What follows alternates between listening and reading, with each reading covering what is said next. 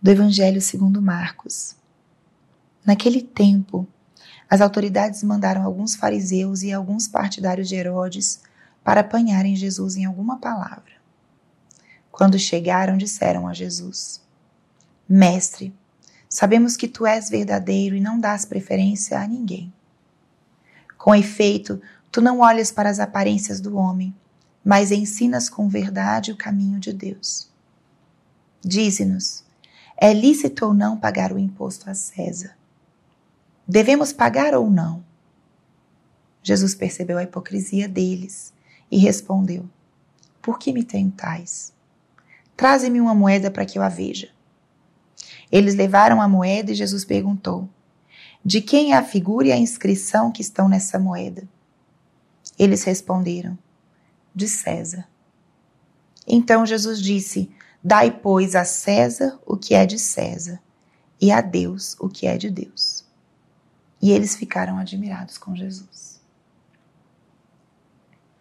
Espírito Santo, alma da minha alma, ilumina minha mente, abre meu coração com o teu amor, para que eu possa acolher a palavra de hoje e fazer dela vida na minha vida. Estamos hoje na terça-feira da nona semana do tempo comum. E o evangelho de hoje é um evangelho muito interessante. E tem duas coisas que eu vou pontuar aqui.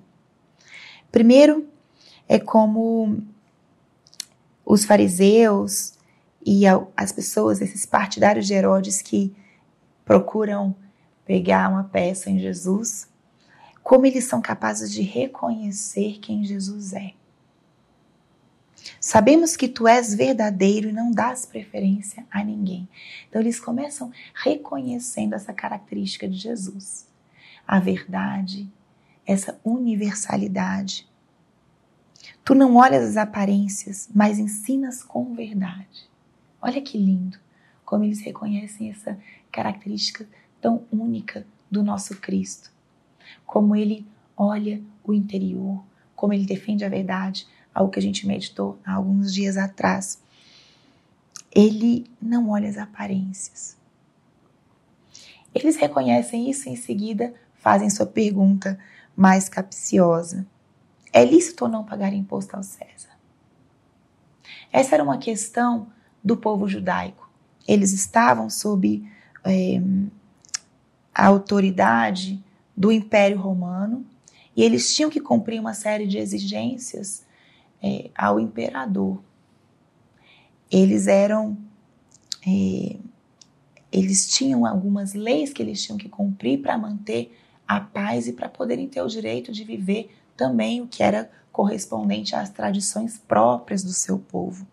Mas para eles era algo que era um pouco humilhante, eles terem que se submeter a essa autoridade que subjugava mesmo os direitos do, do povo judaico.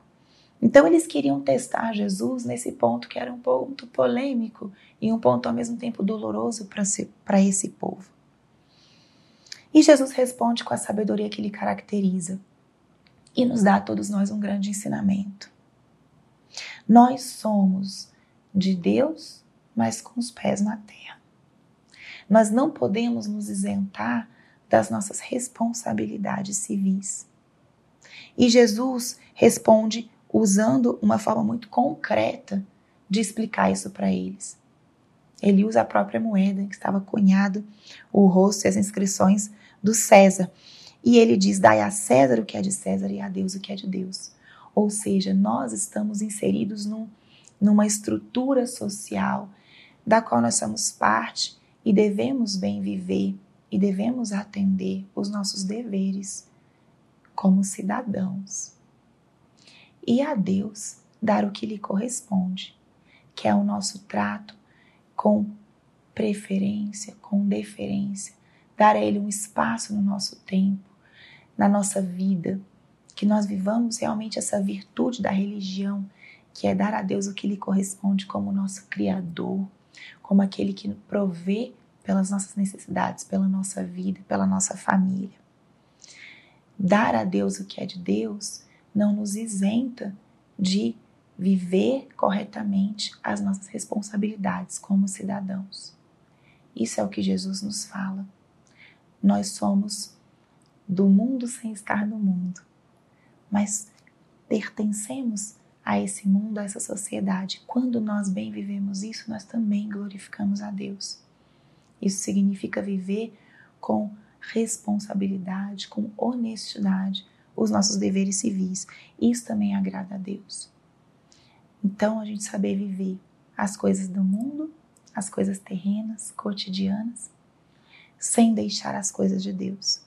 E saber viver as coisas de Deus, as nossas coisas espirituais, a dimensão da nossa caridade, da fraternidade, da oração, da espiritualidade, sem descuidar os nossos deveres de Estado e os nossos deveres civis.